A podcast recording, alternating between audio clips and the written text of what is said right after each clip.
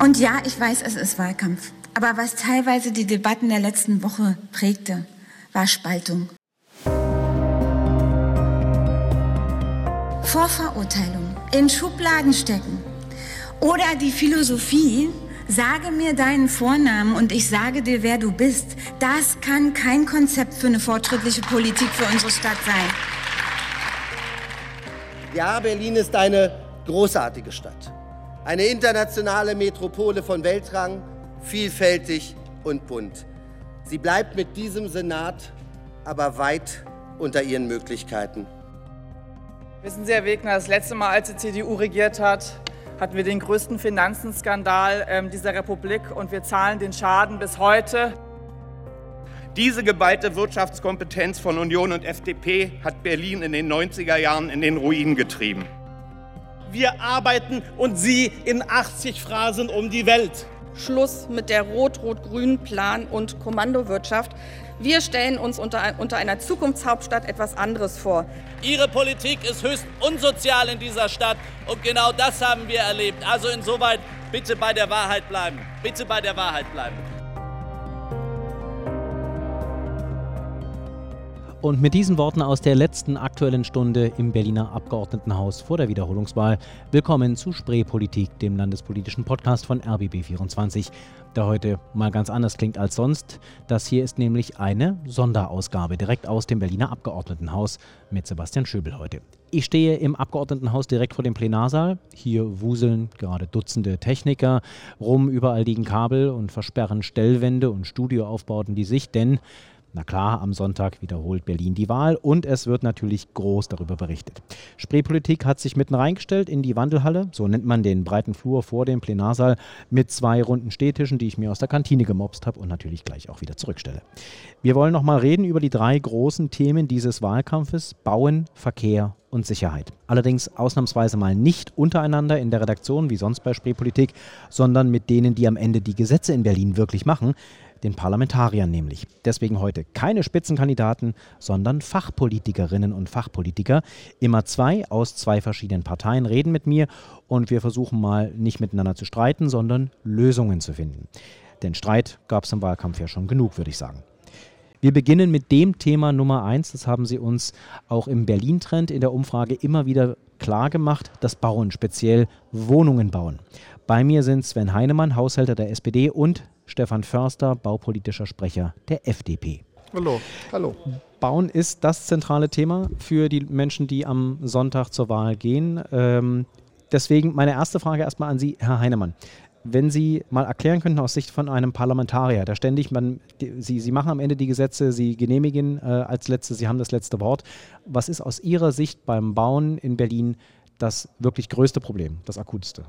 Also das äh, größte Problem ist äh, der Zeitfaktor. Also äh, meine Wahrnehmung ist, dass wir immer länger äh, brauchen, um zu bauen. Äh, bei meinem Herzensthema, dem Verkehr, ist es extrem lang, würde ich sagen, doppelt so lange wie nach der deutschen Einheit. Ich will das jetzt nicht mit der Kaiserzeit oder mit China vergleichen, aber wenn wir da mal auf ein gesundes Verhältnis kommen würden, dann wäre schon viel gewonnen. Und äh, so ist es natürlich auch bei der Sanierung von Gebäuden, ob das jetzt Wohngebäude oder Polizei ist oder eben auch beim Neubau, ob das jetzt soziale Infrastruktur ist wie Kitas oder Wohnungen oder eben auch neue Rathäuser. Also wir brauchen einfach zu lange und äh, das ist äh, das äh, entscheidende Problem, was äh, gelöst werden muss. Und die Hälfte der Stadt muss man leider auch davon überzeugen, dass auch im 21. Jahrhundert weiter gebaut werden muss. Herr Förster, Sie sehen das genauso oder liegt das Problem wo ganz woanders? Ich sehe das Problem genauso. Wir haben am Ende ja viele unumstrittene Bauvorhaben auch. Das fällt immer ein bisschen unter den Tisch. Ich denke da in Köpenick eine Wohnungsbaugenossenschaft, die auf ihrem eigenen Grund und Boden bauen will, wo die Genossenschaftsversammlung einstimmig entschieden hat, dass sie dort bauen darf. Das Bauvorhaben wird am Ende zwischen Planung und Realisierung dann auch die sieben, acht Jahre hinter sich gebracht haben, die es dann heute braucht. Und bei Bebauungsplänen ist ja ähnlich, dass die Dauer, die man im Verfahren bei Bebauungsplänen hat, von sieben, acht Jahren, das ist vollkommen inakzeptabel, besonders da, wo es eigentlich keinerlei öffentliches Interesse gibt, die Dinge zu verzögern, sondern wo man wirklich durch Beschleunigung viel Zeit, Kosten und Nerven sparen könnte. Aber jetzt nochmal aus Parlamentariersicht äh, erklärt äh, für die äh, Hörerinnen und Hörer da draußen. Äh, Sie kriegen dann also ein Projekt auf den Tisch, äh, das wird im, im, Bauausschuss besprochen, dann wird es im Parlament äh, nochmal durchgewunken. Was genau verzögert sich dann? Also äh, kommt das schon verspätet zu Ihnen oder kommt die Verspätung dann, wenn Sie damit fertig sind, Herr Heinemann? Also als Parlamentarier muss ich klarstellen, dass ich zu jeder Zeit äh, bereit bin, politische Entscheidungen zu treffen und äh, manchmal auch Entscheidungen ähm, äh, bereit bin, direkt zu treffen, ohne lange Vorlaufverfahren oder Konzeptverfahren. Das ist mal das eine. Und äh, dann ist es ja so, dass wir mit den Projekten äh, entweder von der Haushaltsseite was zu tun haben, dass sie eben äh, finanziert werden müssen oder von der Vermögensseite, wenn es darum geht, ein Grundstück zuzuweisen, oder eben von der äh, planerischen Seite, wenn ein Bebauungsplan notwendig ist. Und äh, das ist dann unser Teil und da bin ich bereit, alles äh, zu geben. Bloß äh, wenn ich dann sehe, wenn ich dann zum Richtfest oder zur Fertigstellung eingeladen werde, dann denke ich, um Gottes Willen, das war ja schon in der äh, vorletzten Legislaturperiode. Na, da sieht man dann immer, wie lange es noch weiter gedauert hat, äh, ab dem Moment, wo wir hier die Entscheidung getroffen haben. Und vermutlich fällt Herrn Förster auch das ein oder andere Projekt an, wo vielleicht im Parlament die Regierungsmehrheit ein bisschen länger gebraucht hat, äh, um sich zurechtzurückeln? Solche Fälle gab es auch in der Tat. Das sind dann die Bebauungspläne, die dann eher acht als sieben Jahre dauern. Und da hat der Kollege Heinemann natürlich recht, wenn man dann nochmal die Bauzeit von drei, vier Jahren mit draufpackt, ehe die Baugenehmigung am Ende aufgrund des Bebauungsplans erteilt wird, ehe die Baufirmen dann ausgeschrieben werden, ehe die Baukapazitäten gebunden sind, sichergestellt sind, das dauert dann noch mal erheblich.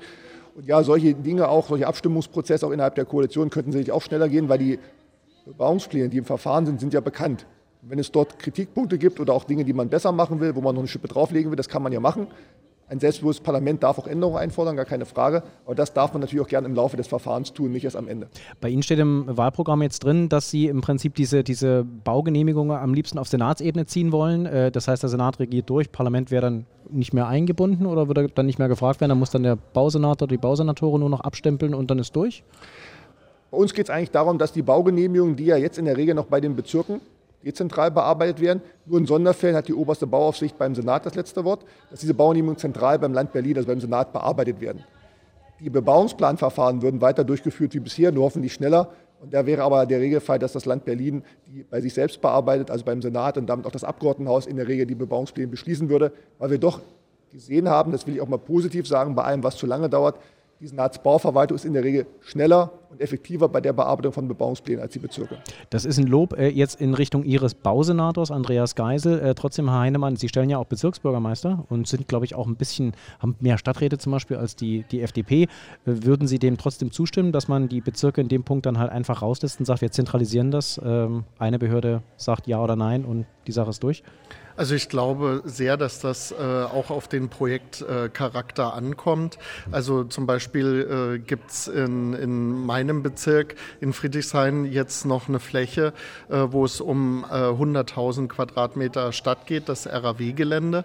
Und äh, da hat, glaube ich, ähm, jeder einen Anspruch drauf, dass das jetzt auch ähm, entschieden wird, äh, nachdem hier schon seit 30 Jahren der eigentliche Zweck, äh, nämlich die Reparatur von Eisenbahnwagen, nicht mehr stattfindet.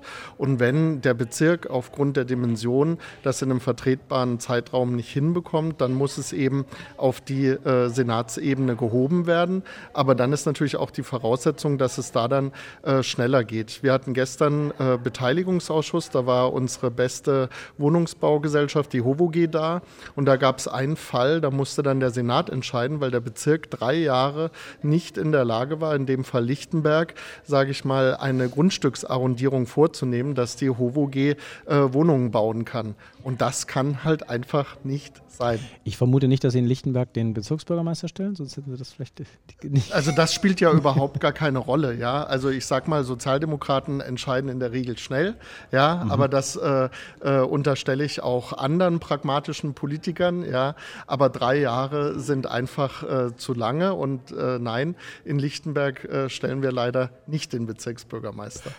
Herr Förster hat müde, ähm, also Sie haben gelächelt, äh, vermute mal, äh, Sie würden jetzt sagen, es liegt an allen Regierungsparteien, äh, dass es irgendwie zu lang dauert und würden das gerne anders machen. Aber kommen wir nochmal zu den Lösungen. Das heißt also, äh, es sind jetzt verschiedene Maßnahmen äh, im Gespräch gewesen, um den, das Bauen anzukurbeln. Äh, wie wäre es denn zum Beispiel mit so einem Sonderbaurecht, was die CDU vorgeschlagen hat, ne? dass Wohnungen so ein ganz abgespecktes Baurecht kriegen und das, das ist, müsste dann das Schnellste sein, was man bauen kann. Äh, würden Sie sagen, das ist eine Möglichkeit, sowas umzusetzen? Wir haben als FDP-Fraktion ja auch eine Novellierung der Landesbauordnung vorgelegt, wo wir genau das vorgeschlagen haben, auch bestimmte Dinge zu vereinfachen und letzten Endes auf die Musterbeordnung des Bundes zurückzuführen. Das Land Berlin legt ja immer noch eine Schippe drauf, andere Bundesländer auch. Und viele Dinge, die man in der Bauordnung regelt, gehören da eigentlich nicht rein. Die kann man im Rahmen von Verordnung oder im Baunebenrecht auch unterbringen. Und da wird das Bauen zumindest schneller gehen und auch äh, hoffentlich kostengünstig abgewickelt werden können, wenn man in die Bauordnung nur die Dinge reinschreibt, die unbedingt notwendig sind. Können Sie mal kurz für Laien erklären, was heißt, da ist zu viel drin? Also, wir haben in Deutschland generell eine sehr üppige Bauordnung, auch die Musterbauten des Bundes, äh, hat äh, deutlich mehr als andere europäische Länder bei sich drin. Nehmen wir zum Beispiel das Beispiel Feuerfestigkeit. In Deutschland äh, muss man 45 Minuten einberechnen, die ein Haus brauchen muss, ehe es abbrennt, damit die Leute rauskommen. In der Schweiz sagt man, da reicht eine halbe Stunde aus. Und die Schweiz ist nun auch ein europäisches Land, wo es nicht mehr Feuertote gibt und mehr Brände gibt und wo die Leute auch sicher aus den Häusern rauskommen, wenn entsprechend ein Feuer auftreten sollte. Das sind so Dinge. Aber diese Viertelstunde mehr Abbrennzeit eines Gebäudes, im unwahrscheinlichen Fall, dass es mal brennen sollte, macht die Baukosten doch erheblich teurer zum Beispiel. Äh, Herr Heinemann, würden Sie sagen, da kann die SPD mitgehen, dass wir das Baurecht einfach abspecken, kleiner machen? Also äh, ich sag mal so, äh, die Gesetze und äh, Vorschriften haben sich im Laufe der Zeit immer weiter ausgedehnt und natürlich kann man gucken, was ist davon noch zeitgemäß und sinnvoll und was nicht. Ja, und ich sag mal, man muss einfach äh, gucken, wie man auf eine pragmatische Weise die Schnelligkeit verbessern kann, auf der anderen Seite aber auch gewisse Qualitätsansprüche einfach äh, zum Standard macht. Das kann man ja auch über Typen bauen machen und äh, dafür ist eben auch notwendig, dass, äh, sage ich mal, die Bauordnungen auch äh, von Hamburg bis München über Berlin auch in bestimmten Sachen vereinheitlicht werden. Das hat ja auch unsere mhm. Bundesbauministerin äh, vorgeschlagen und äh, gerade auch im Zusammenhang mit dem Bündnis äh, für sozialen Wohnungsbau. Ne? Da hat Herr Förster genickt. Nur eine kurze Nachfrage. Wenn wir jetzt auf die anderen Städte auch noch warten, bis die dann auch zu Potte gekommen sind und wir dann eine einheitliche Bauordnung überall in Deutschland haben, das dauert ja dann noch länger länger. Was, was hilft denn jetzt sofort? Also, dass wir. Sie Na, man muss und man muss die eigenen Hausaufgaben machen. Also in Berlin aber äh, eben auch mit den anderen 15 Bundesländern reden. Äh, hier, wir müssen in Sachen äh, äh Typen bauen äh, zu einer einheitlichen Linie kommen. Und ähm, man muss beides machen. Man muss es eben nur machen und nicht zu lange diskutieren, weil die Probleme sind bekannt und wir entfernen uns ja immer weiter äh, vor, von unseren Zielen und die Herausforderungen sind ja groß und die Bürgerinnen und Bürger erwarten, dass es eben nicht zwei Legislaturperioden dauert äh, oder mehrere Jahrzehnte, äh, bis, sage ich mal, größere Wohnungsbauprojekte oder Verkehrsprojekte umgesetzt sind. Sie dürfen Sie übrigens, mal, ja genau. genau. Wenn ich da mal kurz einhaken darf, ich finde das übrigens sehr richtig, den Vorschlag, dass man am Ende auch letzten Endes eine Musterbeordnung hat, die dann auch verbindlich gilt. Eigentlich bräuchten wir eine Musterbeordnung Stadt und eine Musterbeordnung Land, weil da hat der Kollege Heinemann vollkommen recht. Die Probleme und die Anforderungen in Hamburg, in München, in Leipzig, in Frankfurt, in Stuttgart sind doch ähnlich. Und die in der Lüneburger Heide, im Harz, im Bayerischen Wald auch. Also wenn wir es schaffen würden, und da ist die Bundesbauministerin, glaube ich, auf einem guten und richtigen Wege, dann mehr zu harmonisieren, es auch verbindlich vorzugeben, für die Städte und fürs Land dann könnten wir, glaube ich, mit zwei Musterbeordnungen auskommen, die für das ganze Land gelten. Aber da brauchen Sie wieder einen Bund für, ne? das kann Berlin nicht alleine machen? Genau, aber da regieren wir beide mit und wir hoffen ja mal, dass wir da auch ein Stück weit äh, voranbringen können, was hier gerade besprochen wurde. In Berlin regieren Sie noch nicht beide zusammen. Äh, Sie haben aber beide im Wahlprogramm äh, das Ziel, bis 2030 äh, soll es 200.000 Wohnungen mehr geben in Berlin also Sie haben gerade gesagt, die Genehmigungen dauern ewig, es dauert teilweise äh, sieben, acht Jahre, bis sowas mal genehmigt ist. Gibt es noch einen anderen Punkt, wo Sie sagen würden, Herr Förster, da können wir auch schneller werden, damit wir dieses Ziel jemals erreichen? Im Augenblick erreichen wir es ja nicht. Wir müssen sicherlich auch schneller werden, etwa bei der Bereitstellung von Grundstücken für Genossenschaften. Wir wissen ja auch, dass die städtischen Gesellschaften momentan etwa 170 Grundstücke auf Heide liegen haben, weil sie nicht hinterherkommen mit der Bebauung. Die Genossenschaften, gerade die traditionsreichen, anerkannten Genossenschaften im Ost- und Westteil der Stadt gibt es die ja, haben genug Eigenkapital, wollen auch bauen benötigen aber dringend die Grundstücke. Und gerade das genossenschaftliche Bauen ist eines der besten Bauarten überhaupt, bekennen wir uns als Liberale dazu, gemeinschaftlich verwaltetes Eigentum. Und es ist am Ende eine Wohnform, die auch dafür sorgt, dass verschiedene Einkommensgruppen und verschiedene Altersgruppen nebeneinander wohnen, auch miteinander wohnen. Und deswegen wäre das eines der Beispiele, wenn wir Genossenschaften die Grundstücke geben wollen, die wir noch verfügbar haben zum Teil, wäre das eine Möglichkeit, glaube ich, auch schneller und effizienter bauen zu können. Aber genau diese Deals, äh, dieses äh, Vergeben von Grundstücken landet ja im Parlament. Äh, Herr Heinemann, dann als Laie würde ich dann sagen, ja, dann gebt denen doch jetzt sofort ganz viele Grundstücke. Ähm, macht eine Liste und dann gebt die raus an Genossenschaften, dann können die anfangen. Also da, dazu sind wir ja auch bereit. Ähm, es kommt dann eben darauf an, dass dann auch eine Sicherheit da ist, dass dann auch gebaut wird. Und deswegen schreiben wir auch in Kaufverträge oder in Erbbauverträge, dass es eben eine klare Bauverpflichtung gibt. Ne? Weil wir wollen auch nicht die Grundstücke rausgeben und dann dauert es trotzdem ewig. Und von diesem Jahrzehnt sind jetzt drei Jahre vergangen. Wir haben Erfahrungen gemacht. Wir haben die 20.000 pro Jahr noch nicht erreicht, sondern es waren 16.500. Aber wir sind da auf einem guten Weg. Und ich glaube, man muss einfach noch gucken, so wie es Herr Förster sagt, neben den landeseigenen und privaten, wen kriegen wir noch dazu, wieder zu bauen. Die Genossenschaften waren etwas zögerlich, weil da ja auch immer alle Genossen mitmachen müssen und die eigentlich nur ein Interesse haben, äh, preiswert zu wohnen. Deswegen sind die auch nicht immer bereit, da so auch ins Risiko zu gehen. Das ändert sich jetzt. Aber es gibt auch noch andere große Player, Player, die auch Grundstücke mitbringen können, wie die Deutsche Bahn, ähm, die für ihre Mitarbeiter selbst, äh, sage ich mal, Wohnungen braucht und auf der anderen Seite auch Grundstücke hat. Und das sollten wir in den nächsten zwei Jahren auch ähm, weiter beschreiten, diesen Weg. Dann ist die Hälfte des Jahrzehnts rum und dann muss man auch gucken, dass wenn alle, sage ich mal, sich eingespielt haben, dann die kommenden fünf Jahre auch weitere Grundstücke dazukommen. Und äh, Berlin hat ja glücklicherweise im Gegensatz zu München noch viele Flächen. Hm.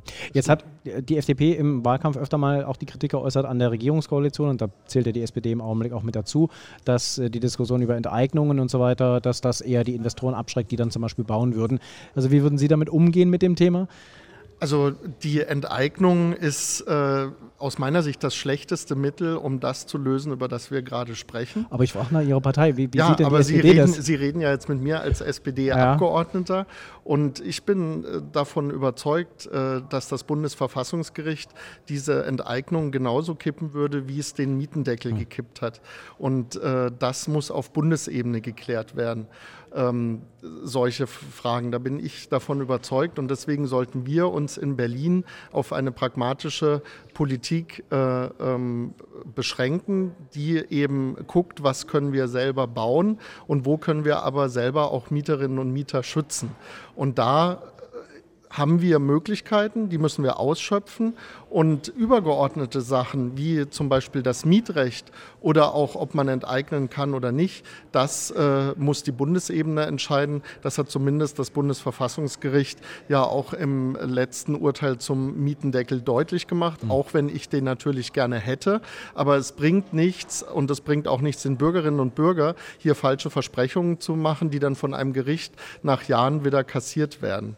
Dann kommen wir an dem Punkt nämlich zu Herrn Förster. Ähm, die FDP ist da relativ klar, was das angeht. Trotzdem an Sie die Frage, was das Bauen angeht. Ähm, die Privaten bauen ja nicht äh, nach dem Bedarf, den wir in Berlin haben, oder? Also das haben wir jetzt nun schwarz auf weiß. Wir sehen ja auch die Wohnungen, beziehungsweise sehen sie nicht, die wir brauchen. Vonovia hat gerade erst bekannt gegeben, wegen der aktuellen Situation auch den Neubau erstmal ganz einzustellen. Ähm, so richtig hilft uns der private Wohnungsmarkt beim Neubau auch nicht, oder? Es ist durch die Enteignungsdiskussion schon eine gewisse Verunsicherung auch entstanden. Und der Kollege Heinemann hat ja recht, das nützt dem Markt am Ende ja nichts. Wenn ich enteigne, schaffe ich nicht nur keine zusätzliche Wohnung, ich schaffe rechtliche Risiken. In der Tat, das Bundesverfassungsgericht wird sich das genau angucken, wird auch sagen, so einen Vergesellschaftungsparagraf gibt es zwar im Grundgesetz, aber nicht in der Landesverfassung von Berlin. Das ist schon eine Hürde.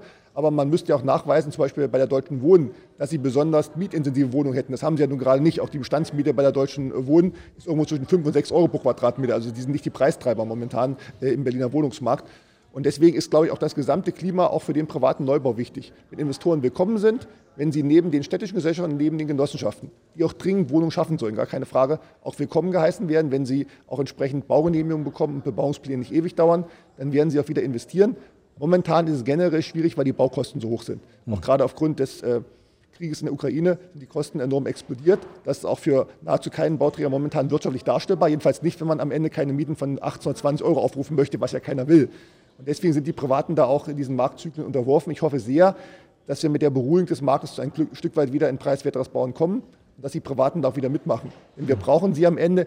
Selbst wenn man sagt, in einer idealen Welt gibt es ein Drittel städtische Wohnungen, ein Drittel Genossenschaften, ein Drittel private. Am Ende müssen alle drei Bereiche ihre Hausaufgaben machen und ihren Beitrag dazu leisten. Aber Sie beide sind sich schon mal einig, Enteignung sehen Sie jetzt eher als ein Problem an. Wie sieht es denn mit den sechs landeseigenen Wohnungsunternehmen aus? Ähm, die Linken haben zum Beispiel gesagt im Wahlkampf, denen geben wir eine Milliarde Euro, die schaffen uns 7500 Wohnungen in den nächsten Jahren. Sehen Sie das ähnlich? Würden Sie dann auch sagen, wenn der Markt jetzt gerade nicht funktioniert, ja, dann muss halt die öffentliche Hand viel Geld in die Hand nehmen und dann bauen halt die Landeseigenen, die gucken dann am Ende nicht auf die Bilanz, sondern die bauen ja dann im Auftrag des Staates sozusagen. Wäre das eine Möglichkeit, Herr Heinemann? Also wir müssen alle Möglichkeiten prüfen. Weil äh, ich bringe immer das Beispiel aus meinem Wahlkreis, da hat die HOVOG zuletzt an der Rummelsburger Bucht 150 landeseigene Wohnungen gebaut und haben sich 22.000 Leute drauf beworben. Hm. Und solange diese Zahlen so extrem sind, brauchen wir den Neubau. Und ich bin auch bereit, den Landeseigenen äh, mehr äh, Geld zu geben, wenn sie es dann auch verbauen können. Von mir aus auch auf landeseigenen Grundstücken, von mir aus auch mit Partnern. Und genauso bin ich auch bereit, sage ich mal, privaten die vernünftige Mieten dann äh, auch anbieten, wenn fertiggestellt ist, eine Förderung äh, zu geben. Weil wir sehen ja, dass diese 16.500 Wohnungen, die wir geschafft haben, ähm, nur zur Hälfte von den Landeseigenen geschafft wurden und den Genossenschaften. Man aber auch, sage ich mal, die guten Privaten braucht. Ich brauche keine Luxuswohnung, weil die 22.000 Leute, die sich auf diese HOVOG-Wohnungen beworben haben, die brauchen äh, Mietpreise zwischen 6 und 12 Euro warm. Und äh, das ist eine Herausforderung. Aber diese Milliarde muss so eingesetzt werden, und da kommen wir zur Ursprungsfrage zurück, dass sie auch schnell Ergebnisse bringt. Und da kann man sicher bei den Landeseigenen noch eine Schippe draufpacken, aber wir brauchen auch die anderen Akteure. Und da gibt es auch Private, die nicht, sage ich mal, zuerst die Dollarzeichen äh, in den Augen haben. Da gucke ich nämlich dann Herrn Förster an, der hat zwar jetzt keine Dollarzeichen in den Augen, es wäre jetzt auch wie Eurozeichen, macht wahrscheinlich mehr Sinn dann nicht von der Währung her. Ähm, aber äh, das war jetzt kein Nein, was dieses, äh, die Idee angeht, sehr viel Geld den landeseigenen Unternehmen zu geben, Herr Förster. Naja, wir reden, wir reden ja über die wichtigste Frage Berlins. Das genau. haben Sie am Anfang gesagt. So, und der Landeshaushalt hat äh, 35 Milliarden. Und eine Milliarde davon äh, sind ja ungefähr 3, irgendwas Prozent. Und das sollte uns der Wohnungsneubau schon wert sein. Also ein Jahr für die Milliarde. Was für die an dem Rechenbeispiel natürlich interessant finde, 35 Milliarden wären ja in etwa die Summe, die man auf die Enteignung aufbringen müsste. Also könnte man, wenn man dem Rechenbeispiel vom Kollegen Heinemann folgen würde, 35 Mal diese Wohnungen entsprechend bauen, die er gerade vorgerechnet hat, dann müsste das Problem gelöst sein. Aber man muss natürlich auch sagen, dass die städtischen Gesellschaften schon jetzt mit sehr vielen Aufgaben belastet werden. Gerade die HOVOG, die auch in der Tat eine der leistungsfähigsten Gesellschaften sind, wird ja auch mit dem Thema Schulneubau betraut. Und da gab es ja auch in den letzten Jahren wirklich große Kraftanstrengungen. Die fehlen aber dann wieder die Kraftanstrengungen dann zum Teil beim Wohnungsbau. Auch die HOVOG hat nur begrenzte Kapazitäten in ihrer Bauabteilung. Das geht in anderen städtischen Gesellschaften auch so. Und am Ende wird es äh, nicht funktionieren, bei einem immer noch auch wirtschaftlich agierenden Betrieb, wie es die Gesellschaften ja sind, die Miete zu senken, neu zu bauen, keine Schulden anzuhäufen und trotzdem auch effizient zu wirtschaften. Also die Gesellschaften klagen ja selber, dass sie wirtschaftlich am Rande der Belastbarkeit mittlerweile schon agieren. Ich glaube, da müssen wir auch Rücksicht drauf nehmen und wir werden nicht immer neue Forderungen an die Gesellschaften stellen. Aber auch von Ihnen kein klares Nein zum Thema äh, massive Förderung der landeseigenen Unternehmen, äh, sie mit Geld überschütten, damit sie bauen, bauen, naja, bauen. mit Geld überschütten, da würde ich schon ein Fragezeichen dahinter machen. Man muss letzten Endes äh, überlegen, wie man die wirtschaftliche Tragfähigkeit der Gesellschaften stärken kann. Dahinter steht auch die Frage, brauchen wir am Ende noch sechs städtische Gesellschaften? Hamburg hat eine mit der Saga. Und die Frage auch von unterschiedlichen Aufstellungen. Es sind ja zwei, die sind sehr solide, zwei äh, sind so lala und zwei sind ziemlich am Rande dessen, was sie noch leisten können. Muss man schon mal hingucken, ob man dann nicht auch gegebenenfalls durch Fusion, durch Arrondierung zu anderen Ergebnissen kommt. Denn wir haben in der Tat ein Problem, auch gerade bei Ankäufen am Markt oder auch bei Grundstücken, die zur Verfügung stehen, bewerben sich teilweise drei städtische Gesellschaften auf einmal und treiben die Preise noch hoch, weil jeder das Grundstück haben will, jeder da bauen will. Das kann es am Ende auch nicht sein. Konkurrenz machen sollten sie sich nicht. Da, auch da sind sie sich relativ einig. Geld muss dafür ausgegeben werden, auch für die landeseigenen Unternehmen. Das ist auch ein Punkt, wo sie zusammenkommen. Kommen wir am Ende noch zu äh, innovativen Ideen, die das ganz große Rad drehen. Äh, das Problem ist ja, und das hatten Sie beide angesprochen, Kapazitäten. Das heißt also, selbst wenn wir sie mit Geld zuschütten, sie können aus Geldschein keine Häuser bauen, noch nicht jedenfalls. Das heißt, es muss aus Beton gebaut werden und aus Zement, Glas, Stahl. Ja, genau, kommt noch vielleicht.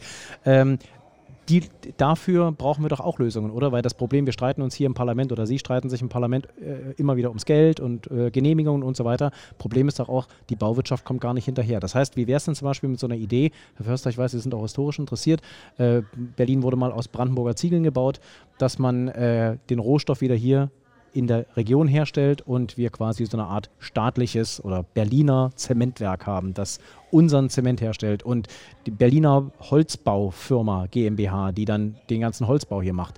Alles in staatlicher Hand. Herr Förster, Sie gucken ein bisschen streng. Die Kapazitäten sind, glaube ich, äh, generell begrenzt und dann nützt es am Ende gar nichts, wem gehört der Betrieb, wem gehört das Werk. Ah. wir haben nur eine begrenzte Möglichkeit, Holz zu verarbeiten, auch den äh, Zement herzustellen. Wir haben in Rüdersdorf ja ein gut funktionierendes Zementwerk auch vor der Haustür. Ich glaube eher, das hat die Bauwirtschaft auch vorgeschlagen, dass man in der Tat äh, mit den Baufirmen ein Letter of Intent schließen muss und sagen muss, wir als Land Berlin verpflichten uns für die nächsten 10 oder 15 Jahre, folgende Kapazitäten zuzusagen, die wir bauen wollen. Und ihr verpflichtet euch, die Kapazitäten bereitzuhalten. Denn es ist klar, in Zyklen wirtschaftlichen Abschwungs bauen die Baufirmen natürlich auch Kapazitäten ab. Die Mitarbeiter, die einmal weg sind, die kommen so schnell nicht wieder, wenn der Aufschwung vor der Tür steht. Und deswegen muss man langfristig auch für stabile Aufträge sorgen. Und dann müssen die Baufirmen umgekehrt auch stabil zusagen können, dass sie die auch abarbeiten können. Das wäre ein Vorschlag, wie man da weiterkommt. Und Herr Heinemann als Haushälter würde dann so einen Vertrag sich auch genauer angucken, weil das kostet ja Geld. Aber wären Sie dafür, dass man sagt, äh, so einen Vertrag setzen wir auf, ihr sichert uns zu, ihr haltet das für uns zurück und wir sichern euch zu, dass wir das auch zahlen in 10, 20 Jahren noch? Natürlich, also weil jemand seine Kapazitäten natürlich nur ausweitet, wenn er weiß, dass er auch Abnehmer findet, weil sonst ist er ja pleite. Und wir wissen ja, was wir an Neubau- und Sanierungsbedarfen haben. Und äh, das haben wir ja in Masse, nicht nur im Wohnungsbau, sondern auch was die soziale Infrastruktur angeht, was Feuerwachen und Polizei angeht. Und darüber kann man auch sprechen. Aber ich glaube, das ist einfach auch inzwischen durch die Globalisierung eine Lieferkettenfrage. Und da muss man eben gucken, äh, was kann man hier anpassen oder für sich gewinnen und was kann man mittelfristig auch wieder in Berlin und Brandenburg aufbauen. Mhm. Ja, aber kurzfristig äh, baue, baue ich ja keine Infrastruktur auf, um hier wieder Ziegel herzustellen und so weiter. Ja, dazu brauche ich Platz, dazu brauche ich die Rohstoffe, dazu brauche ich die Arbeitskräfte. Und äh, deswegen muss man das einfach im Schatten der Globalisierung einfach betrachten. So einfach ist es nicht. Aber ähm, wenn man langfristig planen kann, dann kann man äh, vielleicht auch hier wieder Kapazitäten in der Region ähm, sage ich mal, aufbauen. Also die Fachgemeinschaft Bau hat ja auch äh, viele Mitglieder, die mehr machen wollen aber äh, dafür eben auch Zusagen oder Problem, Problemlösungen brauchen. Also zum Beispiel auch die Infrastruktur, hm. ähm, äh, um es dann transportieren zu können oder so. Aber klingt jetzt für mich zum Abschluss so, Sie beide in der Koalition könnten sich auf Bauziele, Baupolitik einigen, so klingt das zumindest. Der Kollege Heinemann ist ja auch pragmatisch, er liest Vorlagen, er geht den Dingen auf den Grund, eher sie eine Meinung bildet, so soll es ja eigentlich auch sein, ja. Und der Herr Förster ist auch Pragmatiker und äh, hat auch eine soziale Ader. Also die sozial-liberale Koalition steht hier am Tisch. Sie haben es gesagt, äh, nicht ich. Insofern ist es ganz spannend, weil wir gucken natürlich, wie es am Sonntag ausgeht, aber Sie beiden können sich das miteinander vorstellen. Gibt es eigentlich, äh, Herr Heinemann, ganz kurz gefragt, irgendwas, was Sie an der Baupolitik von der FDP wirklich stört, wo Sie sagen, also da müssen wir ernsthaft drüber reden?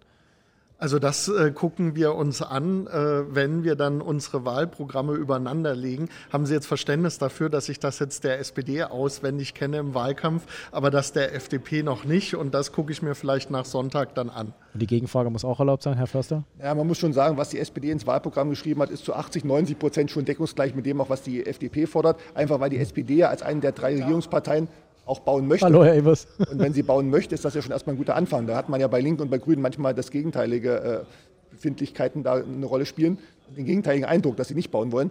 Aber bei der SPD ist es natürlich so, so war auch das Wahlprogramm schon vor anderthalb Jahren geschrieben, dass sie Bauen ermöglichen wollen. Der Begriff Bauen wurde ja auch wieder in den Namen der Senats Verwaltung hineingenommen. Früher war es ja Stadtentwicklung und Wohnen, jetzt ist das Bauen wieder ein integraler Bestandteil. Das sagt ja eigentlich auch alles aus. Und kurze Erklärung für die, die es natürlich jetzt nicht sehen konnten im Podcast, äh, das war Stefan Evers von der CDU, der mal freundlich gegrüßt hat. Äh, wer weiß, vielleicht sehen Sie sich nach Sonntag öfter. Ähm, dann danke ich Ihnen beiden für Ihre Zeit äh, und wir schauen mal, wie schnell es mit dem Bauen geht in Berlin. Vielen Dank. Vielen Dank, Dankeschön. Sie haben gemerkt, das Thema Mieten haben wir nicht diskutiert. Das Fass müssen wir einfach ein anderes Mal aufmachen. Aber der RBB hat da was für Sie, den Podcast Teurer Wohnen von Radio 1 und Detektor FM. Alle Probleme und Abgründe des Berliner Mietmarktes erklärt an einem Haus in Charlottenburg. Kleiner Spoiler, mit Folge 4 ist der Podcast inzwischen vom Haus in Charlottenburg in Zypern gelandet. Mehr erfahren Sie bei Teurer Wohnen zu finden in der ARD Audiothek. Wir kommen zum nächsten großen Thema dieses Wahlkampfes, Verkehr. Es geht vereinfacht um die Frage, wem gehört die Straße? Beziehungsweise wem sollte sie gehören? Und auch das birgt viel Streitpotenzial, aber wir brauchen ja auch Lösungen. Deswegen äh, hier bei mir beim Podcast Spätpolitik hier in der Wandelhalle vom Abgeordnetenhaus sind jetzt Herr Oliver Frederici von der CDU und Frau Oda Hassepass, die beiden verkehrspolitischen Sprecher ihrer jeweiligen Fraktionen. Frau Hassepass für die Grünen. Sie haben sie jetzt nochmal aufgeteilt. Ne? Sie, sie, sind für Radverkehr genau, und für Fußverkehr. Radverkehr und Fußverkehr zuständig. Aber Sie können natürlich auch über S-Bahnen, Natürlich. U-Bahnen, und äh, für Verkehrssicherheit, das haben wir uns auch nochmal aufgeteilt, das riesige Thema sozusagen. Fre äh, Friedrich, Sie machen bei der CDU einfach alles. Was ich mache alles. Perfekt, alles klar. Äh, dann lassen wir uns, bevor wir jetzt über Lösungen sprechen, aber nur noch mal ganz klar, äh, um, um, um vielleicht verständlich zu machen, was ist eigentlich das Problem bei der Verkehrspolitik in Berlin? Wo würden Sie äh, Herr Friedrizi sagen, liegt äh, der Hase im Pfeffer am ehesten oder wo haben wir das größte Problem, was wir nach der Wahl, egal wer regiert, angehen müssen? Sind es Genehmigungen? Dauert irgendwas zu lange? Ist die Ausrichtung komplett falsch? Haben wir von irgendwas zu wenig, zu viel? Was ist das größte Problem? Sicherlich die äh, personelle Unterausstattung der Genehmigungsbehörden für welche verkehrlichen Projekte auch immer. Sie dauern zu lange. Und das im Angesicht der wachsenden Stadt was ja dazu führt, dass die Mobilitätsbedürfnisse in der Stadt auf allen Ebenen wachsen. Dieses zu bewältigen, glaube ich, wird für die nächste Koalition eine sehr wesentliche Aufgabe sein.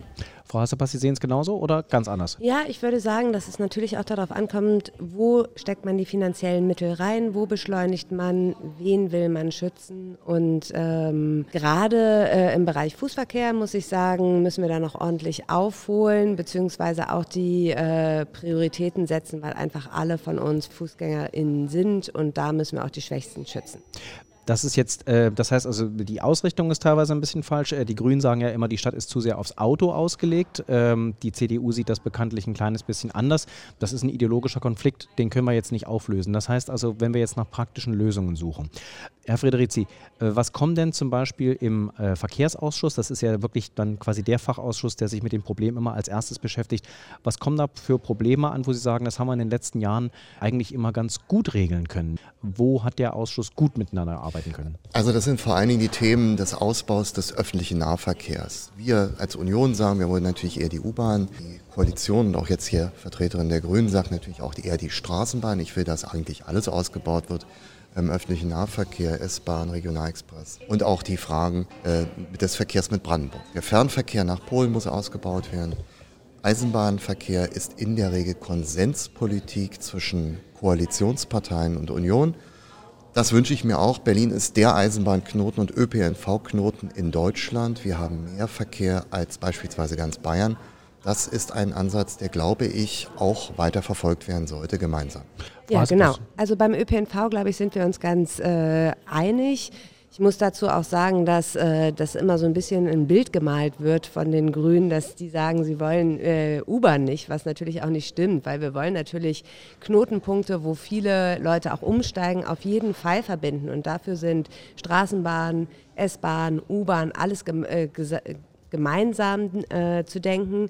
Und was wir besonders auch wollen, ist, dass die Anbindung der Außenbezirke gut funktioniert. Und dazu gehört zum Beispiel auch, dass man Fahrradparkhäuser und Park and Ride ähm, an Bahnhöfen macht, dass man also sein Fahrrad auch sicher abstellen kann, wenn man vielleicht aus zwei, drei Kilometer Entfernung anreist, sein Fahrrad abstellt und dann äh, in die S-Bahn oder den Zug steigt. Das ist uns wichtig. Das heißt, Herr Friedrizi, wenn jetzt, nehmen wir mal an, CDU und Grüne in der nächsten Regierung zusammensitzen würden, ähm, können wir uns dann darauf verlassen, also Sie streiten sich nicht äh, beim Ausbau Schiene, da werden Sie sich einig sein, das geht Nein, schnell voran.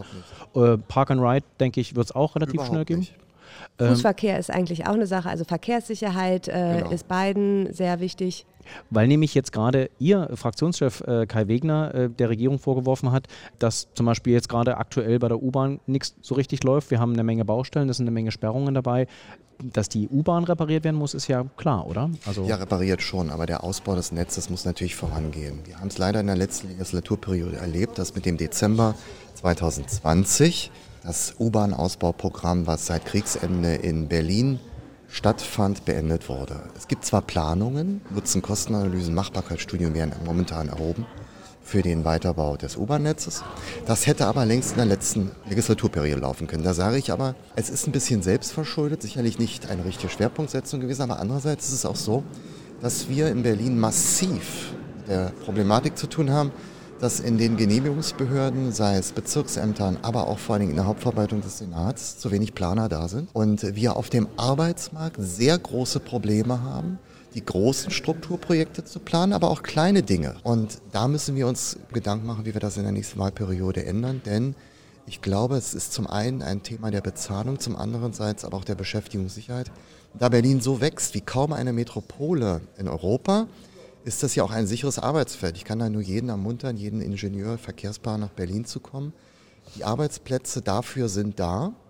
Und wenn wir es eben nicht schaffen öffentlich, dann müssen wir es wahrscheinlich doch eher privat vergeben, aber so weit möchte ich noch gar nicht gehen. Also Jobsicherheit für Planer, ähm, die wahrscheinlich jede Art von Planer inzwischen. Frau Hasepass, das heißt also, ähm, Schiene, ÖPNV-Ausbau, haben Sie keinen Streitpunkt, äh, Sie brauchen Personal. Wie, wie, kommen wir da ran? Müssen wir denen mehr Geld bezahlen, einen Bonus genau, zahlen? Mir, mir wäre ein äh, anderer Punkt aber vorab nochmal wichtig. Also wir äh, befinden uns in der Klimakrise. Wir brauchen natürlich äh, auch äh, Lösungen für eine klimaresiliente resiliente Stadt und das schaffen wir nicht, indem wir jetzt irgendwie U-Bahn planen, die dann vielleicht in 20, 30 Jahren fertig sind, äh, sondern wir brauchen da auch schnelle Lösungen. Und deshalb müssen wir auch gucken, Straßenbahnen gehen deutlich schneller als U-Bahn zum Beispiel, können wichtige Verbindungen sein, aber auch Radverkehr, wo man einfach klimafreundlich unterwegs sein kann, kann deutlich äh, schneller sein und dafür braucht es natürlich auch Platz und da kommen dann natürlich auch immer unsere kleineren Streitereien, äh, dass man sagt, okay, für den Radverkehr braucht es einfach Platz, da brauchen wir vielleicht mal einen Eingriff in den ruhenden Verkehr, müssen wir eine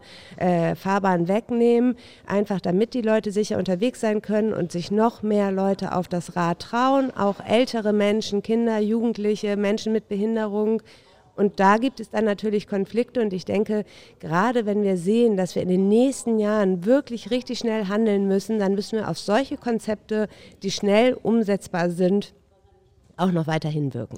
Ich komme äh, aus dem Osten. Ähm, ich bin mit der Straßenbahn äh, groß geworden. Herr Friedrichs, warum haben wir nicht mehr davon in, in, Berlin? Weil wenn das stimmt, was Frau Haspas sagt, die sind schnell gebaut.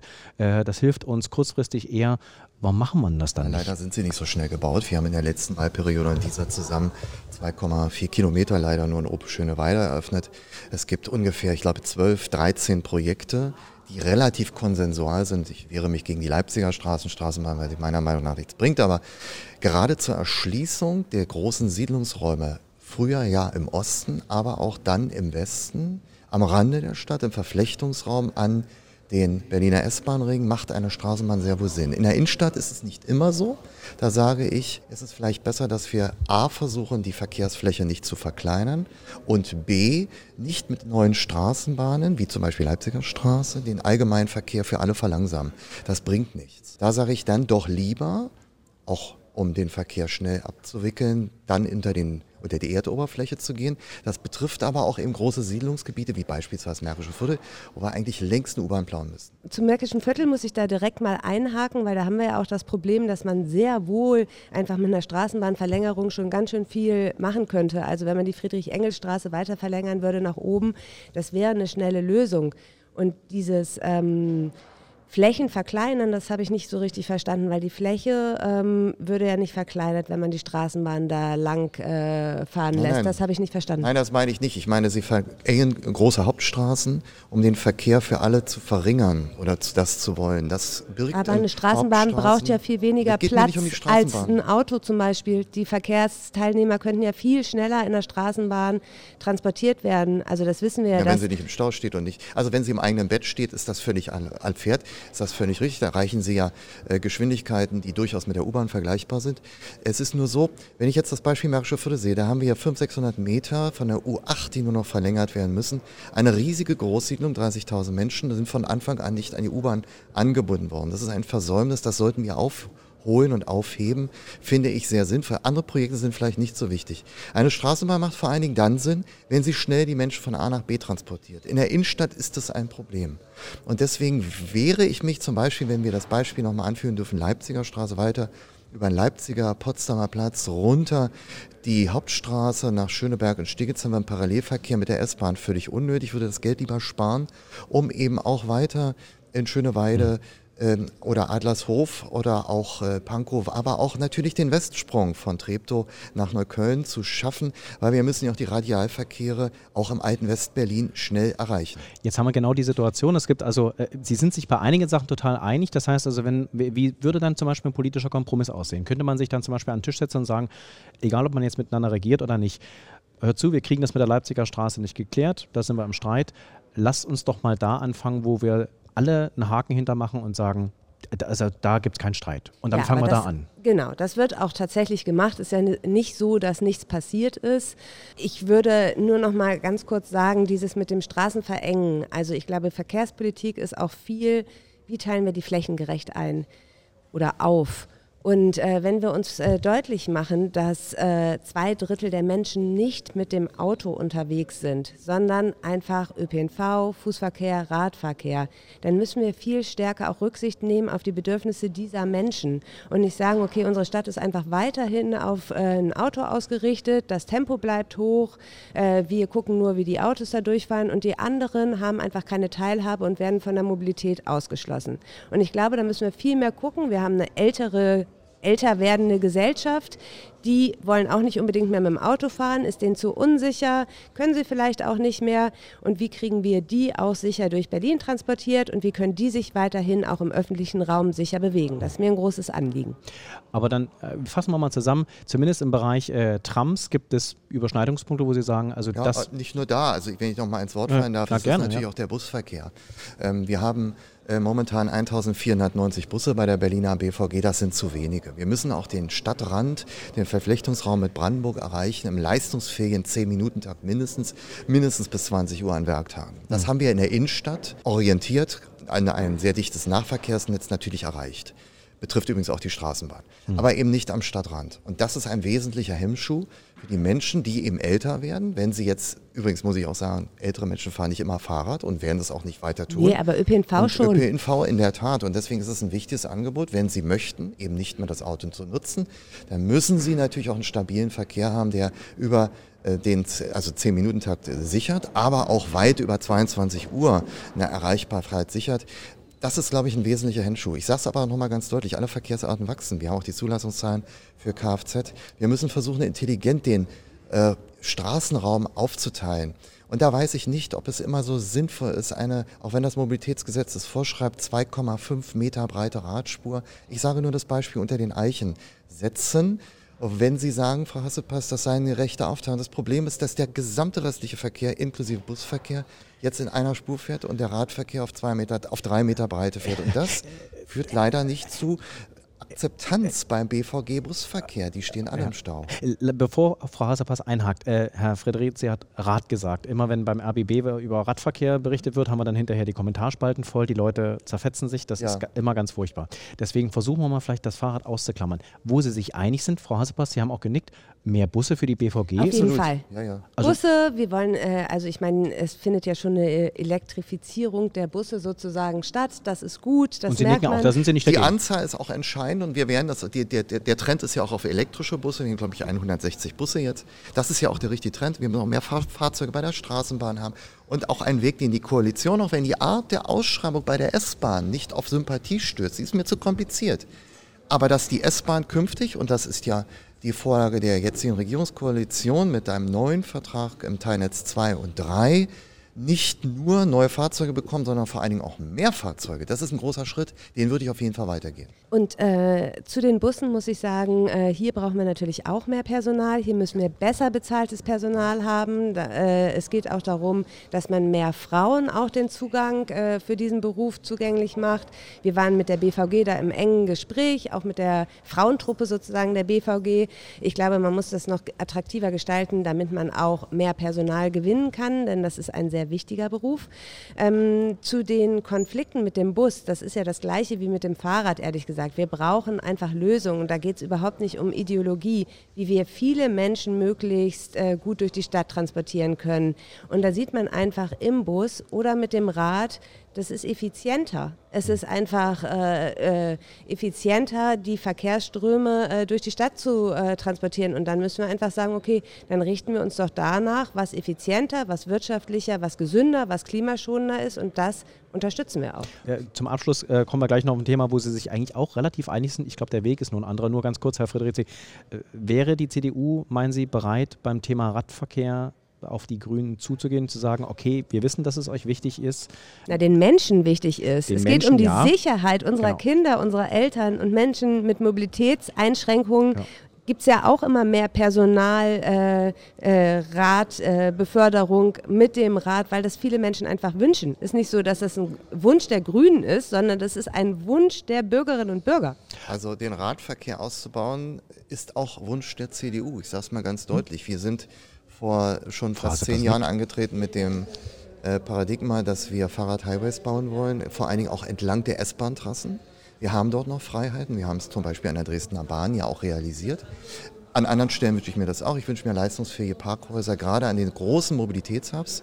Da gibt es ein wunderbares Parkhaus auf mehreren Etagen, jetzt neulich auch erweitert in Amsterdam mit Serviceeinrichtungen und ähnliches. Also das sind Themen, wo wir durchaus klarkommen. Wo ich allerdings sage, ist im öffentlichen Straßenraum. Da ist immer die Frage, ob ich im, ja doch manchmal sehr als Konflikt wahrgenommen, breiten Radspuren dem Verkehr, die, den restlichen Verkehr eben nur noch eine Spur zur Verfügung stellen, ob es da nicht vielleicht andere Möglichkeiten gibt, parallel geführte Fahrradstraßen, die dann ich sage mal Beispiel Kantstraße, parallel zur Kantstraße leistungsfähig den, Fahr den, Fahrradverkehr durchschleusen können, so wie dann der restliche Verkehr, ÖPNV, Individual- und Lieferverkehr, zum Beispiel durch die Kantstraße weitergeführt werden kann. Das funktioniert jetzt dort nicht. Und ich sage es mal, Lastenfahrräder sind wünschenswert. Sie haben auch ein Programm aufgelegt für Lastenfahrräder in Berlins mittelständischer Wirtschaft, was ich ja gar nicht schlecht finde.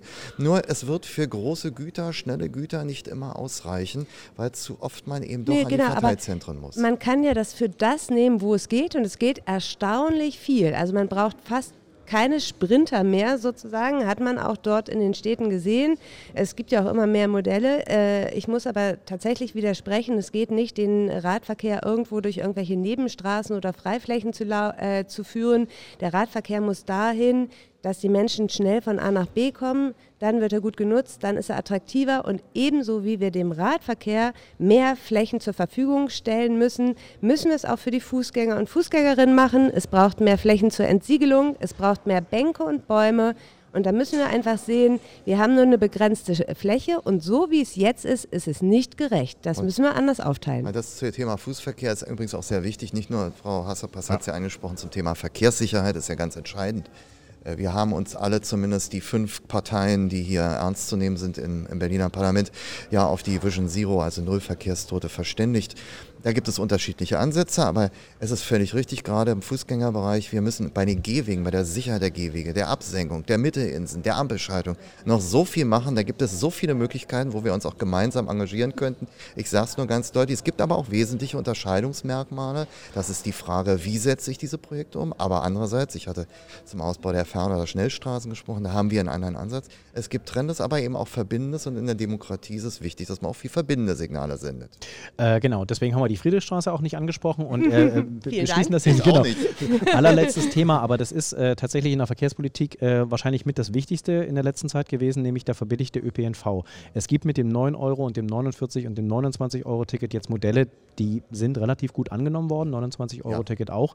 Die CDU hat äh, das teilweise kritisiert, sie haben aber selber für die Verbilligung des ÖPNVs ja. zum Beispiel das 365 Euro Ticket reingeworfen. Ja. Das klingt jetzt auch wieder so, als wäre nur der Weg unterschiedlich, aber im Prinzip sind sie sich einig, einen dauerhaft verbilligten ÖPNV würden sie beide unterstützen. Auf jeden Fall. Also wir sind ja auch äh, nach dem 9 Euro Ticket im Sommer gleich rausgekommen und haben gesagt, es braucht ein günstigeres Ticket. Äh, 29 Euro wäre da vielleicht ein Preis, wo man mitgehen könnte. Ich habe tatsächlich tatsächlich auch das eigenhändig mal berechnet und gemerkt, wenn man mehr Fahrgäste dadurch anlocken würde, was auf jeden Fall so wird, dann wäre das ein Preis, der gut zu bezahlen ist.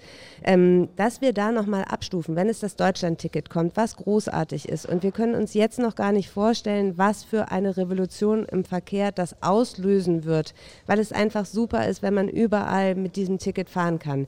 Das kann man nochmal vergünstigen für Schüler, Studentinnen, Vielleicht für Menschen, äh, Senioren muss man überlegen oder ähm, für äh, Menschen, die jetzt das Sozialticket nutzen können, die können dann auch deutschlandweit günstiger fahren.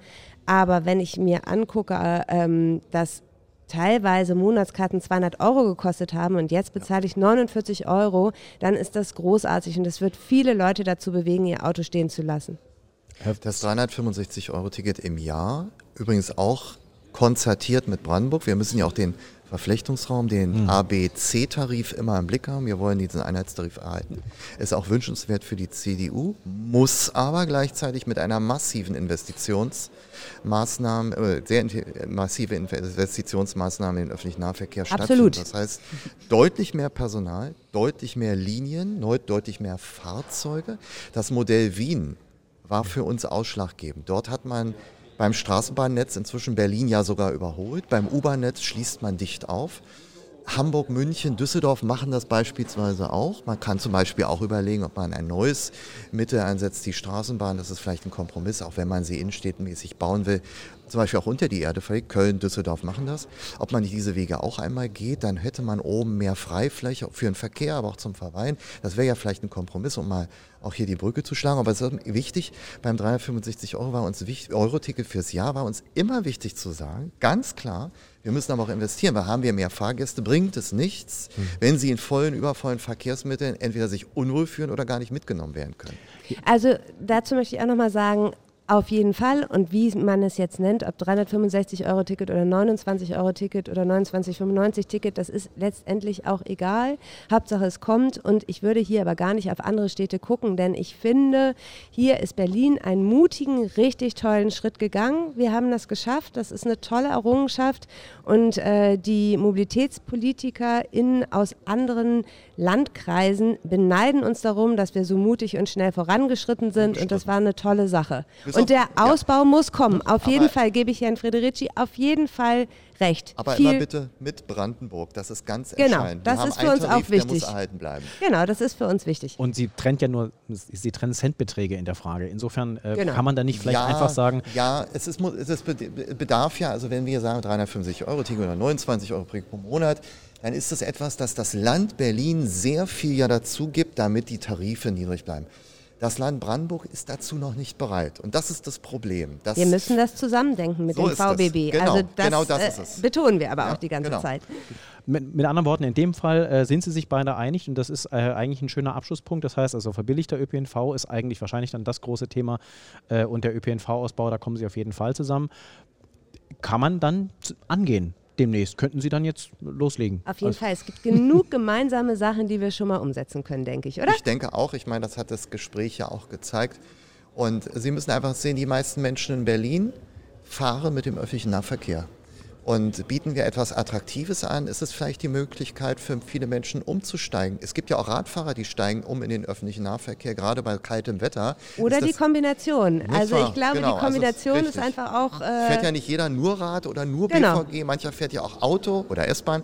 Er fährt ja, macht ja täglich den, den, den Mix und den Wechsel und vielleicht kann man das auch in eine bestimmte Richtung lenken, die uns allen hilft. Dann danke ich Ihnen beiden für Ihre Zeit oder Hassepass oder Federici. Und äh, wir haben jetzt ein paar Sachen aufgeschrieben. Ich habe das jetzt hier auch notiert. Wir haben es ja auch auf dem Band. Ja. Äh, da können wir ja dann eine Liste machen, was dann demnächst kommt. Und ich meine, dass uns Österreich überholt, das wollen wir alle vermeiden. Herzlichen Dank Ihnen. Danke, danke Ihnen. auch. Schöne Plenumssitzung noch. Ja, danke. Ciao. So, und an dieser Stelle sollte das dritte Gespräch der Sendung folgen, innere Sicherheit. Was tun nach den Silvesterkrawallen in Berlin? Die Aufregung über die Angriffe auf Einsatzkräfte von Polizei und Feuerwehr ähm, hat zuletzt den Wahlkampf sehr dominiert. Welche Rolle spielt die Herkunft der Straftäter, wurde da öfter gefragt. Gedacht hatte ich eigentlich, dass wir die beiden gegensätzlichsten Meinungen dazu hier in Spreepolitik aufeinandertreffen lassen, die der AfD und der Linken.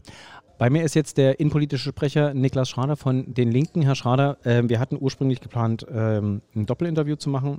Äh, Sie haben darum gebeten, dass wir es separat machen aus einem bestimmten Grund. Vielleicht können Sie den nochmal erklären, weil es das Format ein bisschen sprengt.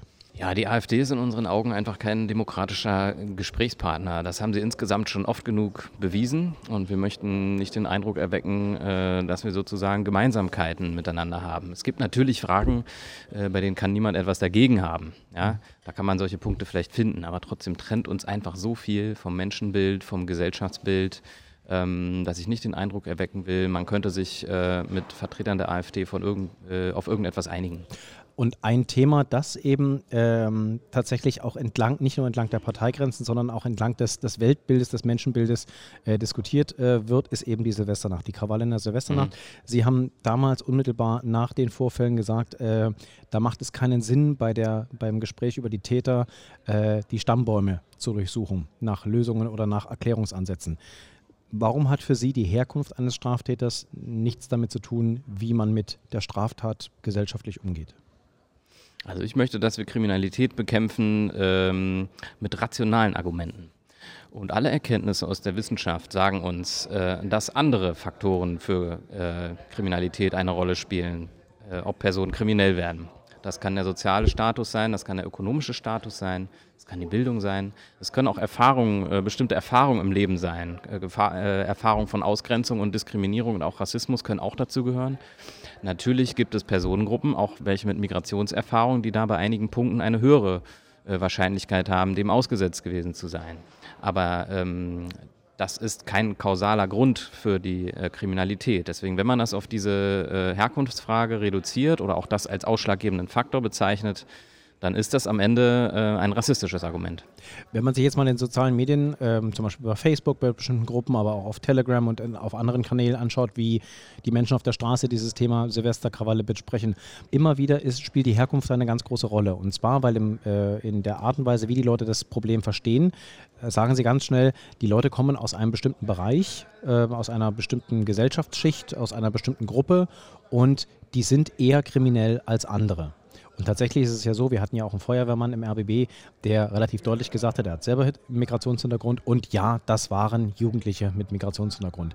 Äh, das so offen anzusprechen, mhm. macht das aus Ihrer Sicht denn dann keinen Sinn oder sollte man das tun dürfen und wenn ja, wie eigentlich? Also wenn man über die Herkunft der Täter redet oder sollte man das tatsächlich einfach gar nicht tun?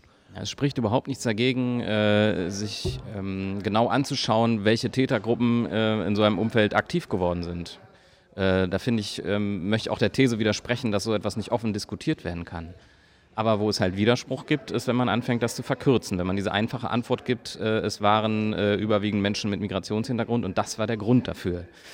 Ähm, natürlich ist in den ähm, an den Orten, wo das passiert ist, an Silvester überwiegend waren es Orte, die äh, einen sehr hohen Anteil an Menschen mit Migrationshintergrund hatten, aber das entsprach dann aber eben auch der jeweiligen Bevölkerungszusammensetzung dort.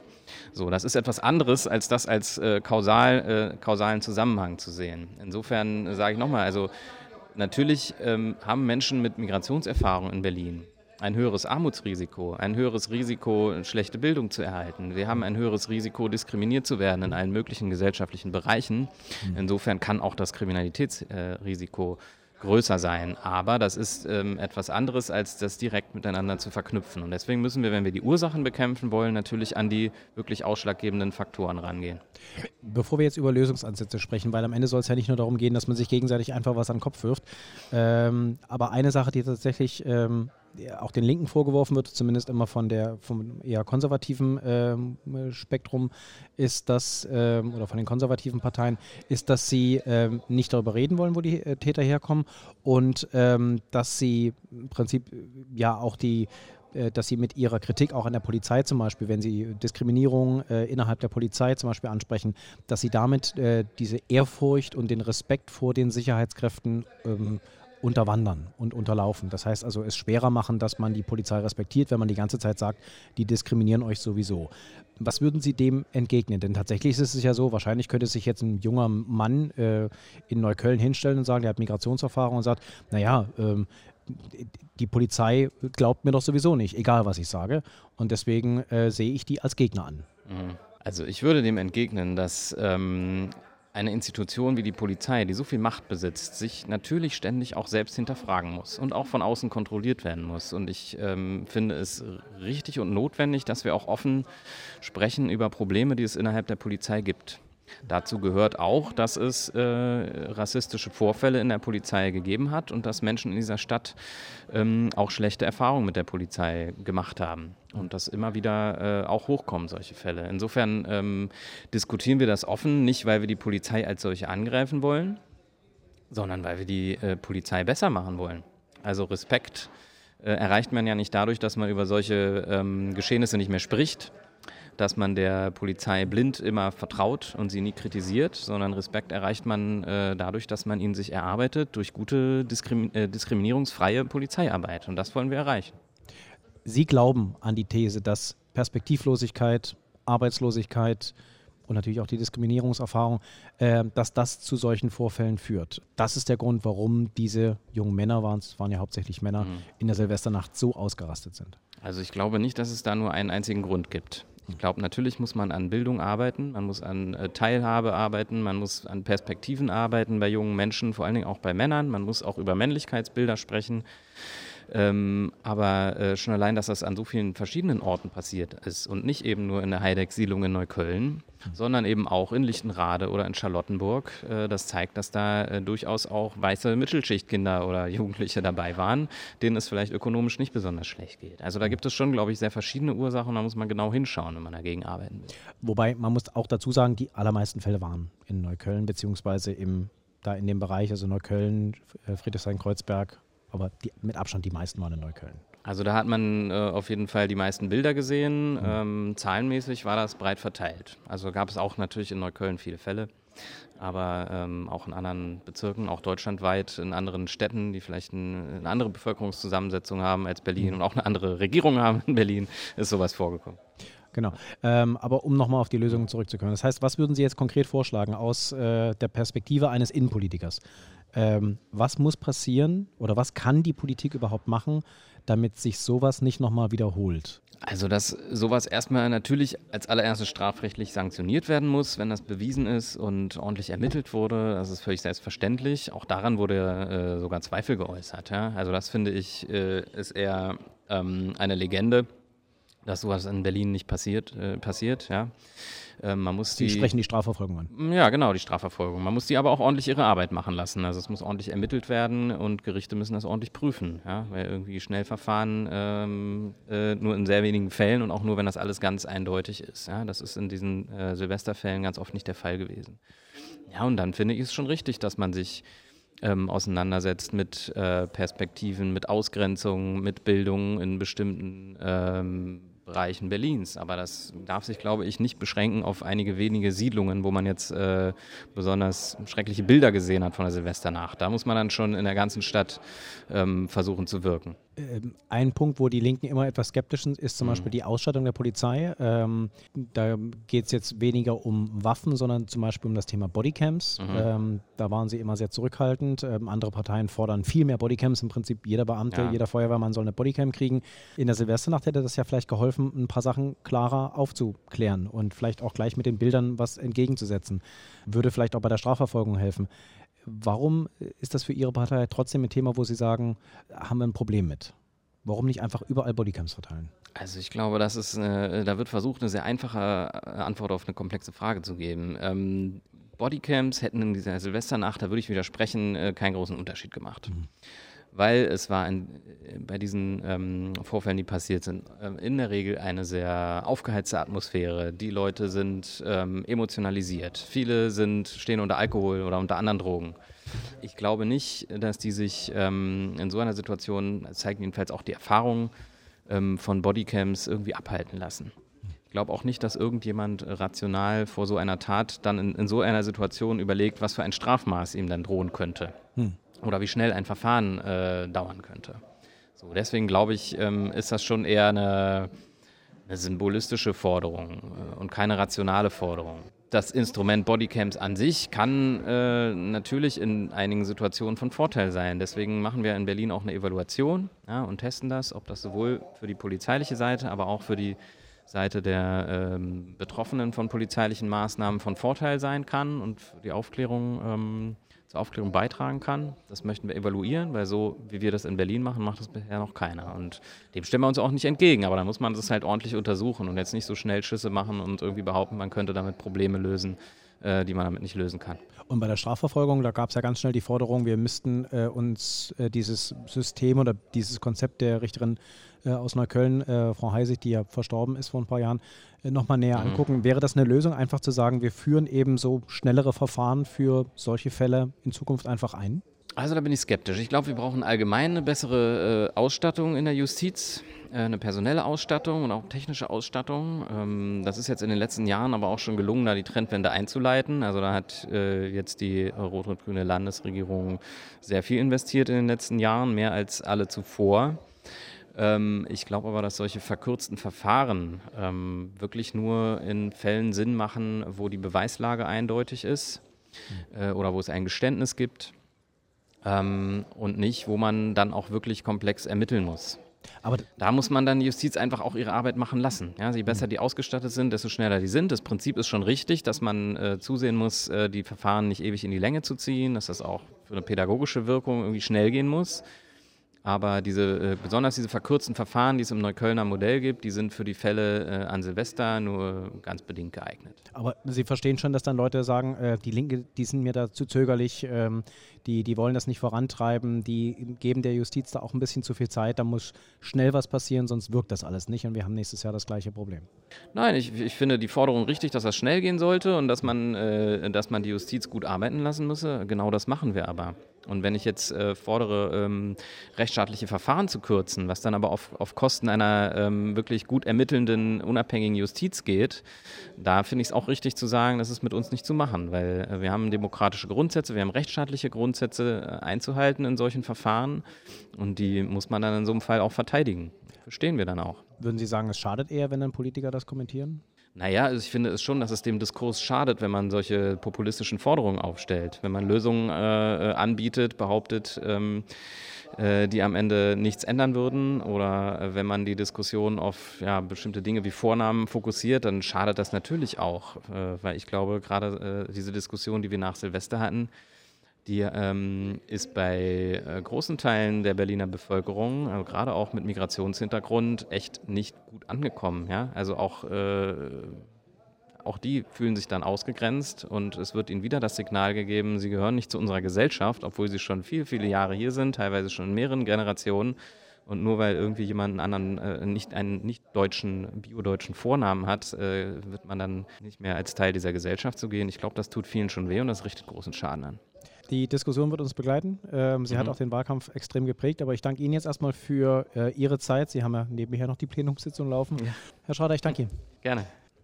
In der Frage, welche Rolle Herkunft und Migrationshintergrund bei der Bewertung der Silvesternacht spielen, gibt es natürlich auch noch eine andere Meinung, die von Carsten Woldeit zum Beispiel, der innenpolitische Sprecher der AfD. Herr Woldeit, die Silvesternacht. Ähm, es gab eine Menge Diskussionen über die Herkunft dieser Täter. Warum ist es wichtig, welche Herkunft die haben? Grundsätzlich ist es erstmal nicht wichtig, weil ein Straftäter ist ein Straftäter. Mhm. Da ist die Nationalität, der Herkunftsbereich, der Migration oder ähnlichem äh, erstmal nicht von Belang. Sieht nicht jeder in Ihrer Partei so? Es wird aber von Belang in dem Augenblick, wo wir eine konzentrierte Aktion haben, die eine äh, gewisse Polarisierung mit sich birgt, übrigens dann auch in der allgemeinen Wahrnehmung. Unmittelbar nach den Silvesterkrawallen hat der Hashtag Migrantengewalt getrendet. Ähm, ich bin mal ein bisschen persönlich. Ich habe einen sehr guten Freund, der ist Deutschkurde. Er ist Mitte 30, er ist Unternehmer, er ist Geschäftsführer von drei Unternehmen, ähm, ist ein liebevoller Mensch, ähm, ist jetzt gerade voller Umtriebe, voller Sorge, weil er äh, sich Sorgen macht um seine Verwandtschaft, seine Freunde, jetzt gerade in der Türkei. Ich habe mit ihm zusammen im Rahmen von Spendenorganisationen jetzt zusammengearbeitet die letzten Tage. Was mich ärgert und ihn übrigens auch, ist der Umstand, er ist ein südländischer Phänotyp. Das sage ich ganz wertfrei. Wenn dann Bilder kursieren von Menschen, Ausländern, Migranten, die ganz klar unseren Rechtsstaat ablehnen, die gewalttätig sind, die auf Rettungskräfte gehen, die auf Einsatzsanitäter und Notärzte gehen, die Barrikaden errichten und Hinterhalte locken. Das ist abscheulich. Und genau durch diese Menschen, und das waren jetzt etwas über 100, werden viele andere Menschen, die damit nichts zu tun haben, die fest auf dem Boden der freiheitlich-demokratischen Grundordnung stehen, in Mithaft genommen, in eine Art Sippenhaft genommen, werden mitverurteilt, obwohl sie ein rechtschaffendes, ordentliches Leben führen, gut integriert sind. Und das ärgert mich. Und wenn man so einen Umstand hat, dann muss man den auch ansprechen. Übrigens von allen Seiten der Medaille. Und es gab ja durchaus auch aus der migrantischen Community Leute, die äh, das offen angesprochen haben. Unter anderem der inzwischen berühmt gewordene Feuerwehrmann bei uns im RBB, der gesagt hat, ich bin selber Migrant und die Jungs, das waren keine, also das waren definitiv äh, Jungs mit Migrationshintergrund. Nichtsdestotrotz, diese Stimmung äh, und die Diskussion über die Herkunft von Straftätern, da muss man ehrlicherweise ja dazu sagen, dass das zum Beispiel auch aus Teilen ihrer Partei äh, befeuert wird, nämlich indem zum Beispiel über kriminelle Migranten die ganze Zeit gesprochen wird, während wir zum Beispiel, äh, zumindest in meiner Erinnerung, nicht wahnsinnig viel über die Herkunft von zum Beispiel Rechtsextremen in thüringischen Kleinstädten sprechen, äh, weil da irgendwie deren Herkunft keine Rolle spielt.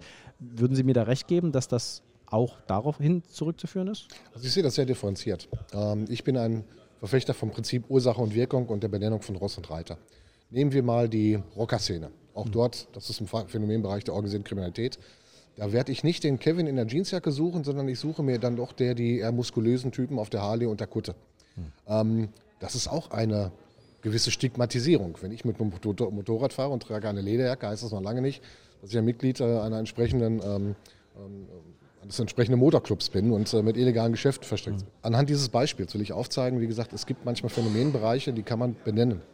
Und es gibt, und das ist ein Thema, das wird immer wieder totgeschwiegen, seit Jahren. Mhm. Es gibt ein Problem mit Menschen in unserem Land, die Parallelgesellschaften haben, die sich nicht mit unserem Land identifizieren. Ich werde diesem Rassismus auch aufgeworfen, also nach dem Motto, in dem Augenblick, wo ich was anspreche, äh, bin ich gleich irgendwo in einer rechtsextremistischen Ecke. Das ist falsch. Sie sehen, ich mache das durchaus in einer sehr differenzierten Betrachtung. Äh, ich sehe mir auch die ganzen Facetten an. Und ähm, ich halte es richtig, wenn wir so einen Phänomenbereich haben, dass wir den noch ansprechen. Das übrigens, Sie erinnern sich an die Debatte, als wir und die Unionsfraktion ähm, nach den Vornamen der deutschen Tatverdächtigen gefragt haben. Ja, ganz genau. Es war ein Riesenaufschrei. Ähm, in der Stadtgesellschaft kann man darüber reden. Ich hielte diesen Aufschrei für viel zu überzogen, weil die benannten Umstände 47 verletzte Polizisten, 19 verletzte Feuerwehrleute, dazu Rettungssanitäter, 29 beschädigte Fahrzeuge, schwer traumatisierte Rettungskräfte, hm. ähm, Feuerwehrfahrzeuge, Löschfahrzeuge, neun Totalausfälle bei Polizeifahrzeugen. Wenn dieser Umstand weniger in der Stadtgesellschaft an Skandal auslöst, als die bloße Nachfrage von deutschen Tatverdächtigen, dann ist irgendwas nicht ganz richtig. Aber die Vornamenabfrage findet ja zum Beispiel nicht statt nach Fußballkrawallen. Und davon haben wir ja noch auch einige, die äh, relativ heftig sind. Verschärfen Sie nicht eventuell dann doch die Situation und die Diskussion, wenn Sie in diesem einen Fall, wo die Gewalt eben tatsächlich aus dieser Community kam, da die Vornamen- und Herkunftsdebatte zu führen, aber wir führen sie nicht, wenn es äh, andere Art von Gewalt ist? Ich glaube, ähm, das kann man auch unterschiedlich sehen. Wenn wir äh, einen Phänomenbereich haben und es gibt einen Phänomenbereich von Menschen, die mit Migrationshintergrund und Ausländern, die ähm, ähm, einfach ein, ein, ein, Problem darstellen, hm. ein wirkliches Problem darstellen. Und da macht so eine Vornamenabfrage mitunter auch Sinn, weil man dann nachvollziehen kann, ähm, ist es wirklich jetzt ein Klaus Müller oder Sören Schmidt oder ist es vielleicht auch Mohammed und so weiter, weil dann verzerrt sich das Bild. Dann werden aus den 45 Tatverdächtigen ähm, auch wiederum 45 Migrationshintergrund. Ja, ich ging übrigens auch davon aus, dass wir nicht nur ausschließlich Migrantengewalt haben, Silvester, wenn man einen Angriff auf Polizeikräfte sieht, äh, dann rechne ich auch immer, dass sich irgendwelche Linksautonomen, Linksextreme mit, mit unter die Randalierer mischen. Ähm, das wäre für mich auch interessant gewesen. Auch das war ein Beweggrund von mir, nachzuvollziehen, gibt es vielleicht einen anderen Phänotypus, der sich mitbeteiligt hat. Ja?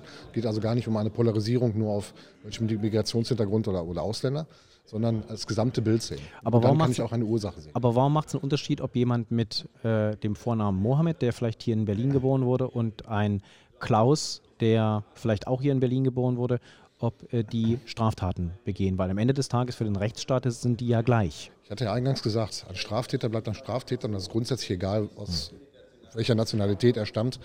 Ähm, aber wichtig ist eventuell die Sozialisierung. Ja? Ähm, unabhängig, ob ich jetzt migrantisch sozialisiert wurde, als Ausländer sozialisiert wurde, 2015 ins Land gekommen bin oder hier geboren und aufgewachsen bin und in einer Parallelgesellschaft äh, aufgewachsen bin. Wenn ich dann aber erkenne, und da muss man das Ursache-Wirkungsprinzip wirklich anwenden. Wenn ich erkenne, dass wir aufgrund von Parallelgesellschaften und aufgrund falscher Sozialisierung in der Tat ein Gewaltproblem haben, gerade bei jungen Migranten. Sie haben mit Sicherheit, wie ich auch, sämtliche Videos gesehen. Es ist ja, ich bin jetzt bombardiert worden mit, mit Bildmaterialien. Mhm. Und dann stelle ich mir auch die Frage, was macht das denn beim, ähm, beim Menschen in der Bevölkerung, der das sieht? Der wird wütend, der wird zornig. Und ist es dann nicht auch gefährlich, dass man dann, wie gesagt, den Hashtag auf Twitter hat, Migrantengewalt, der dann in der Tat sich auf sämtliche Menschen mit Migrationshintergrund und auf Ausländer fokussiert? Dann ähm, habe ich ein brodelndes Fass. Und ich will durch meine Arbeit genau das Gegenteil aufzeigen. Es wird immer andersrum dargestellt. Aber lassen Sie uns tatsächlich über die äh, Neuköllner Jugendlichen, jungen Leute reden, die, die aus Neukölln kommen, die da auch geboren sind, die da leben. Was machen wir mit denen? Wenn Sie eine Perspektive haben, die Sie übrigens dann auch als Perspektive annehmen wollen, dann sollte man natürlich auch versuchen, diese Perspektive zu geben. Das beginnt übrigens bei der Schulbildung. Wenn ein 15-, 16-Jähriger äh, von der Schule abgeht nach Klasse 8 äh, ohne Abschluss, er hat keine Berufsbildungsreife, aber er sieht seinen Cousin, er sieht seinen Bruder, er sieht seinen Onkel mit einem C63 AMG. Ähm, Erklären Sie kurz. Das, also mit einem Luxusauto. Mhm. Ja? Genau. Ähm, Für den- für die Nicht-Autofahrer äh, mit, mit dem ähm, entsprechenden Statussymbol, mit der teuren Uhr und so weiter, ähm, was in der Regel dann mitunter nicht legal erworben wurde. Dann sagt er sich doch, Mensch, warum soll ich jetzt ein Bäckerhandwerk erlernen? Ähm, irgendwann mal einen Kleinwagen fahren, äh, eine Einraumwohnung in ähm, Marzahn-Hellersdorf mieten? Guck mir meine Brüder an. Was haben die für ein Leben? Das ist doch viel attraktiver. So, und welche Maßnahmen geht man damit an? Eine komplette konsequente Bekämpfung der organisierten Kriminalität, dass man aufzeigt, dass das der falsche Weg ist. Hm. Damit geht's los. Wir haben ja gute Maßnahmen. Ähm, Umkehr der Beweislast oder ich sage mal eine große Teilumkehr der Beweislast durch das Strafgesetzbuch, dass man mittlerweile nachvollziehen muss, wie, auf welchem Wege habe ich mir denn Ja. dieses teure Luxusauto äh, kaufen können oder die Immobilie kaufen können. Wir haben ja für 77 Millionen Euro insgesamt, ähm, ich glaube, bei einer Familie äh, Immobilien beschlagnahmt. Wenn man diesen Sumpf versucht trocken zu legen Hm. und dann auch aufzeigt, das ist, das ist nicht ehrlich äh, verdientes Geld, das ist kein ehrlich äh, gelebtes Leben. Ja, aber Sie reden wieder über die Straftäter. Mir ging es jetzt um die, um, also Sie glauben vielleicht auch gar nicht an diese Theorie, dass äh, das nur eine kleine Minderheit ist, sondern bei Ihnen klingt es eher so, dass es eher die Mehrheit ist. Und äh, Sie scheinen auch tatsächlich, tatsächlich auch nicht zu glauben, dass es hier eine Frage der Perspektivlosigkeit ist, sondern das ist eine Frage der Kultur, das ist eine Frage des Lebenswandels, der Vorbilder. Manchmal klingt es so, als, wenn Sie das so beschreiben, als könnten junge Männer, es sind ja vor allem junge Männer aus dem migrantischen Milieu, gar nicht anders als straffällig werden. Nein, das ist ja vollkommen falsch. Aber es gibt natürlich dann äh, gewisse Tendenzen, dass man in einer, wenn man in einer Familie ist, die sehr eng ist, da kommt ja von außen gar keiner rein, äh, dass man dann in eine Spirale hineinkommt, die dann in der Tat auch in der Illegalität mündet. ne? Hm. Das betrifft ja nicht alle. Ich glaube, die arabische Community hat 220.000 äh, Menschen in Berlin. Es wäre vermisst zu sagen, dass äh, jeder von denen Straftäter ist. Das ist auch Quatsch. Und auch egal, ob ich jetzt den Nachnamen Remo habe, Abu Chaka habe, ähm, El Sein habe, auch innerhalb dieser Familienstrukturen ist mitnichten jeder ein, ein Straftäter. Aber es gibt manchmal eine gewisse falsche Vorbildfunktion, die einem jungen Menschen zeigt, das ist etwas, was ich gerne machen würde, was ich gerne nachvollziehen möchte. Und ähm, das ist für mich attraktiver als ein anderer Weg. Genau die müssen wir erreichen, bevor sie straffällig werden. Aber wie gesagt, nochmal ganz deutlich mitnichten. Nicht jeder Ausländer, nicht, jeder, nicht jedes Mitglied einer entsprechenden äh, Familie ist gleichzeitig ein Straftäter. Das ist falsch. Aber wir haben, und das ist auch ein Fakt, ähm, einen hohen Anteil an Straftätern innerhalb von Clanstrukturen. Äh, wir haben die Parallelgesellschaften, das gehört auch mit so weit dazu. Carsten Woldert von der AfD, vielen Dank für die offene Diskussion.